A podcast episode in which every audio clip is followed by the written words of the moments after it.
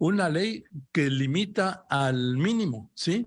Los espacios donde se puede fumar, que también limita eh, la exhibición o impide la exhibición. Ya ve usted que en los súper y en las tienditas, todo, ahí están toda la fila de cigarros. Pues ya no, ya no van a poder estar a la vista. Entonces yo le aprecio, le aprecio mucho al doctor Gadi Sabiki, quien es comisionado nacional contra las adicciones, que hace una gran, gran labor, sí, la CONADIC, y doctor, primero, pues yo le felicito y felicito a quienes aprobaron esta ley, que me perdonen los demás, ¿sí?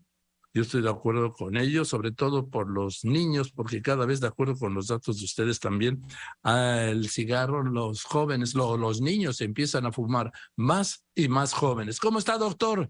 Le saludo con mucho gusto. Buenas tardes. Buenas tardes, Joaquín. Estoy muy bien, contento de que es viernes, contento de platicar contigo y con todo tu auditorio. Y efectivamente, de mantenes largos, eh, congratulándonos aquí en la CONADIC de una batalla cuesta arriba que hemos dado durante los últimos años y que finalmente se concreta para este día 16 de enero, ya habiendo sido publicado en el Diario Oficial de la Federación. Entrará en vigor de manera general y en todo el territorio nacional la reforma a la ley que protege a los mexicanos y a las mexicanas frente al nocivísimo consumo de tabaco que se encuentra muy difundido en nuestro país. A ver, doctor, yo recuerdo cómo ha sido esta, esta reducción. Primero quitaron los anuncios en la televisión, en la radio, en las revistas, en los periódicos, hasta incluso en los deportes, por ejemplo, fuera de México, sí, pero antes la Fórmula 1, todas las escuderías eran patrocinadas por marcas de cigarros, ahora ninguna. En fin, pero en el caso de México, los datos que tienen ustedes, ¿cómo ha crecido el consumo del cigarro? Bueno, también han ido subiendo los impuestos. Ya de cuando yo fumaba hace, pues, ¿qué le diré? Hace 35 o 36 años, a lo que cuesta hoy una cajetilla de cigarros, me fui de espaldas, el otro día me dijeron, pero ni así se ha logrado, doctor, contener y reducir el, el uso del cigarro, sobre todo en niñas y en niños y cada vez más jóvenes o, cada vez menores en el caso de los niños.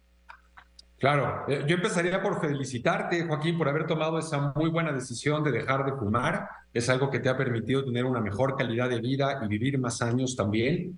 Y pues sí, efectivamente, ¿no? Eh, los que ya en algún momento mordimos el anzuelo y éramos parte de las filas de los tabaquistas, que somos un mercado... ¿Tú también, doctor, fumabas? ¿Tú también fumaste? Sí, eh, desde muy chavo, fíjate, en la casa fumaban y yo vengo de una generación, eh, quizás soy un poco menor que tú, pero donde todavía no teníamos una actitud tan eh, clara, ¿no? Frente a lo nocivo y a lo negativo que es el consumo de tabaco. no sé si a ti te pasa lo mismo, pero pues para mí ha sido una lucha durante todo este tiempo. Siempre hay que estar atentos, ¿no? Frente a ambientes en donde se fuma, porque ah, no, no, es difícil dar resbalón para ahí.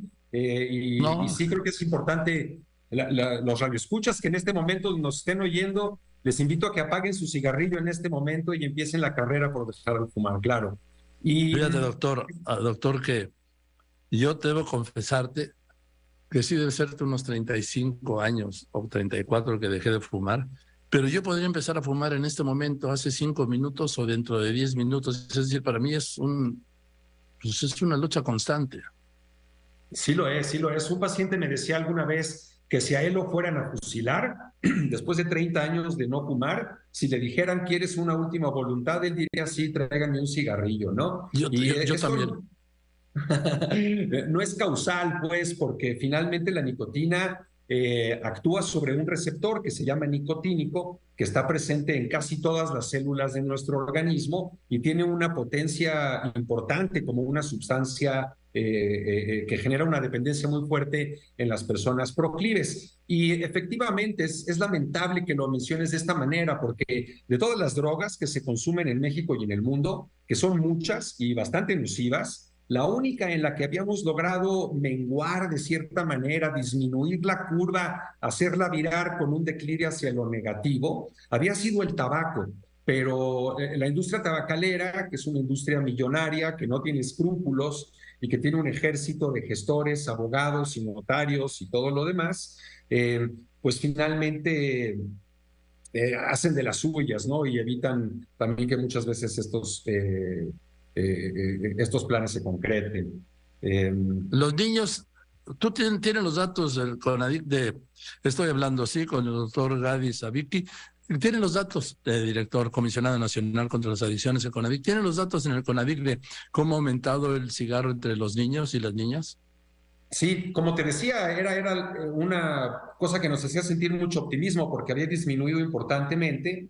Sin embargo, desde el advenimiento de todos estos dispositivos de entrega electrónica de nicotina, les llamaré de manera muy genérica, vimos que hay un repunte otra vez en las nuevas generaciones de consumo de nicotina, que ojo, es exactamente la misma nicotina que viene en los cigarrillos, ¿no? Entonces, esto ha hecho que nuevamente se incremente el número total de experimentadores y de personas que rápidamente se suman a las filas de los fumadores, especialmente niñas, niños, adolescentes que Aparte, si tú ves estos dispositivos, Joaquín, te darás cuenta que son muy acordes, ¿no? A estas generaciones que tienen la tecnología por todos lados, que parecen como un dispositivo USB. Yo a veces hasta pienso que esta nube de humo que sacan los vapeadores se parece a la nube de la información. Ya no sé ni por dónde investigarlo, ¿no? Porque realmente eh, la industria farmacéutica, así, eh, perdón, de tabaco, ha sido increíblemente hábil en vendernos un producto que los que lo usamos exactamente como ellos dicen que lo hagamos, nos mate en un 50%. Eso no se aplica para ningún otro producto en el mercado en ningún lugar del mundo, ¿no? Entonces, eh, es muy importante seguir haciendo un esfuerzo para evitar que se reclute a nuevos fumadores. La mayoría de los que empiecen a vapear, aunque sea en un dispositivo muy bonito, sabor cereza o lo que me digas, terminarán fumando tabaco tarde o temprano, en greña, en hierba, pues eh, a esto le llamamos consumo dual y es la evolución natural de la enfermedad del tabaquismo, ¿no? Entonces, una vez más, aprovecho la invitación, en especial a los chicos, a las chicas que nos están escuchando, la vida es mejor sin nicotina, no empiecen a fumar, no es necesario, el cuerpo no necesita lo que no necesita y no necesita nicotina. Ahora, doctor, pero además en los cigarros yo he visto análisis que no solo es la nicotina, la cantidad de químicos que le meten.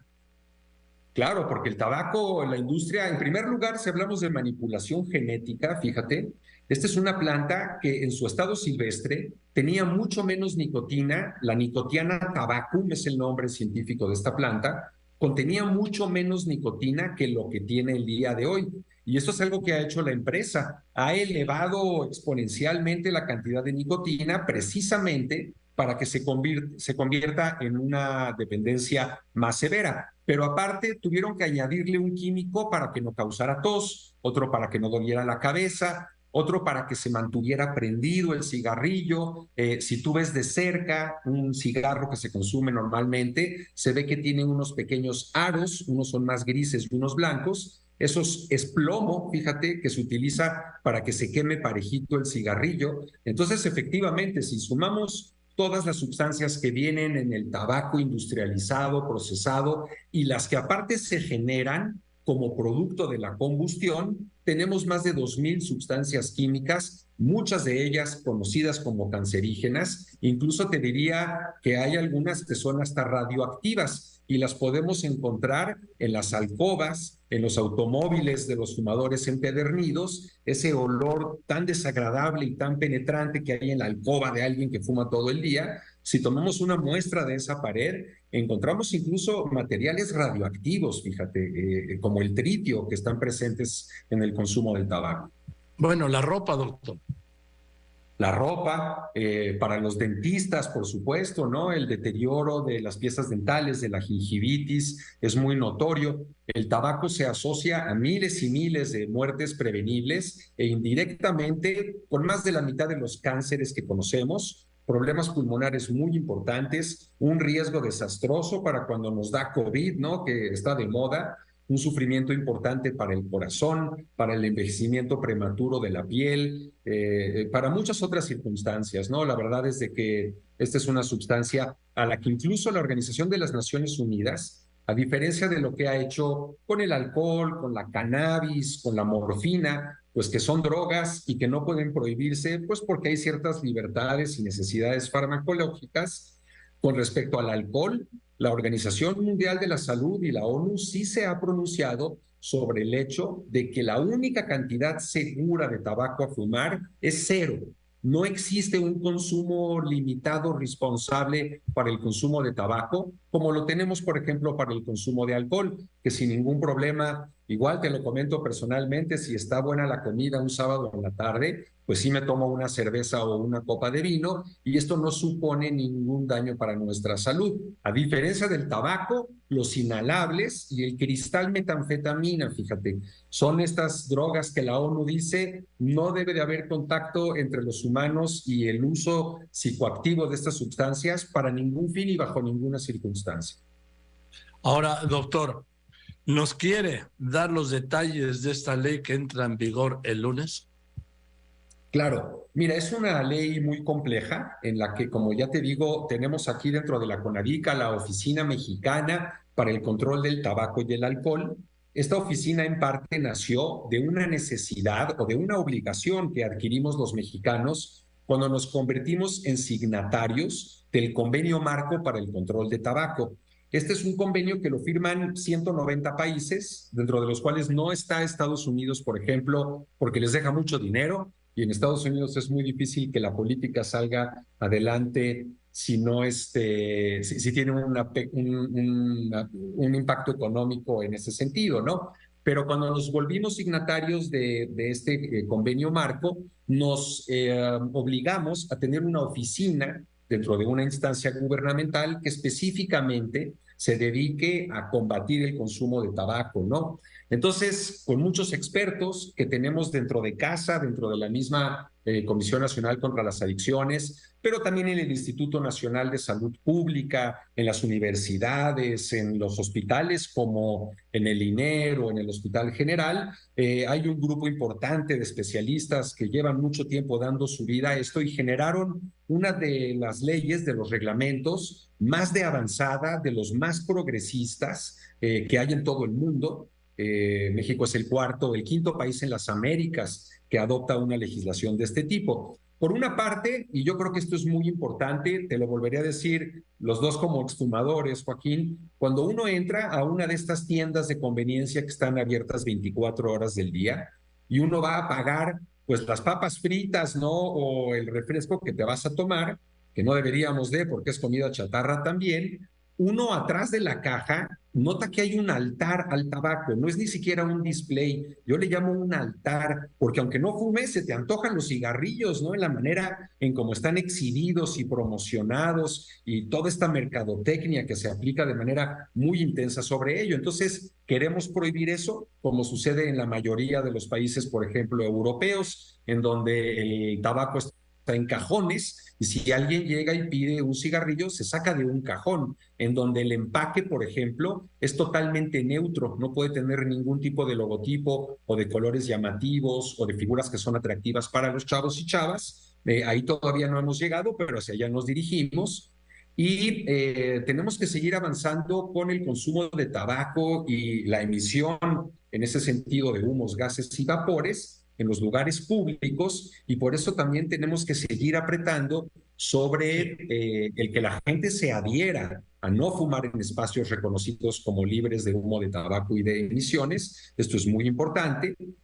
Em, y bueno, es una ley que contiene muchos capítulos, pero creo que estos son probablemente los más importantes. El tratar de abatir al 100% la promoción comercial de estos productos y el seguir dándole un privilegio a las personas que no fuman, pues que sigan teniendo derecho a respirar, porque efectivamente, ¿no? Y en una democracia, en un régimen de libertades como en el que vivimos en México, los fumadores van a exigir sus derechos también, pero debo decirte que son mucho menos, o sea, en México menos del 20% de la población es tabaquista, lo que significa que el otro 80% debe de ser protegida del humo del tabaco, porque sabemos que el fumar de segunda mano y hasta de tercera mano, a través de los lugares en donde se impregnan estas sustancias, pues también es un, un, eh, un riesgo muy grave para la salud. Si tú vas a un lugar... Doctor, sí. Ahora vamos a ver, de donde hoy se permite fumar,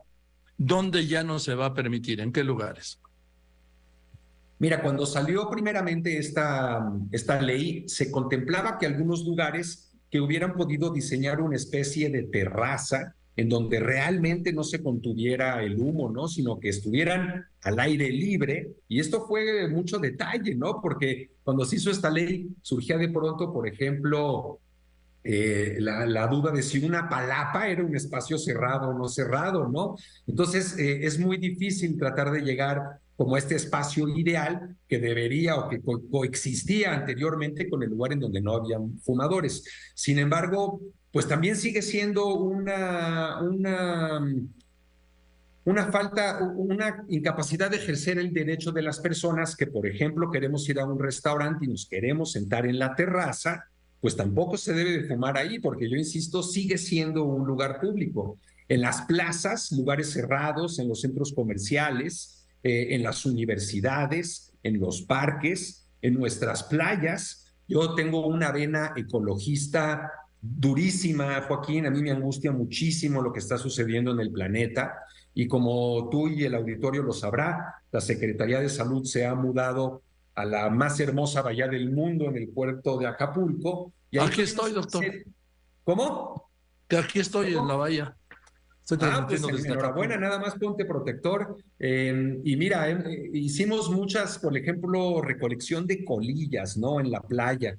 Eh, una colilla eh, contamina 50 litros de agua marina y encontramos una cantidad inmensa de colillas, de verdad que haciendo el llamado a la ciudadanía, ¿no? Que no se contaminen nuestras playas. Y te doy la otra mala noticia, había dos grandes montañas, una de colillas con alquitranes y otra de vapeadores desechados porque aparte de lo que le hace a los pulmones y a la gente el consumo de estos vapeadores, también están empezando a, constituir toneladas y toneladas de basura no biodegradable que va a empezar a aparecer en todos lados, como ya lo hemos visto con otros productos, ¿no?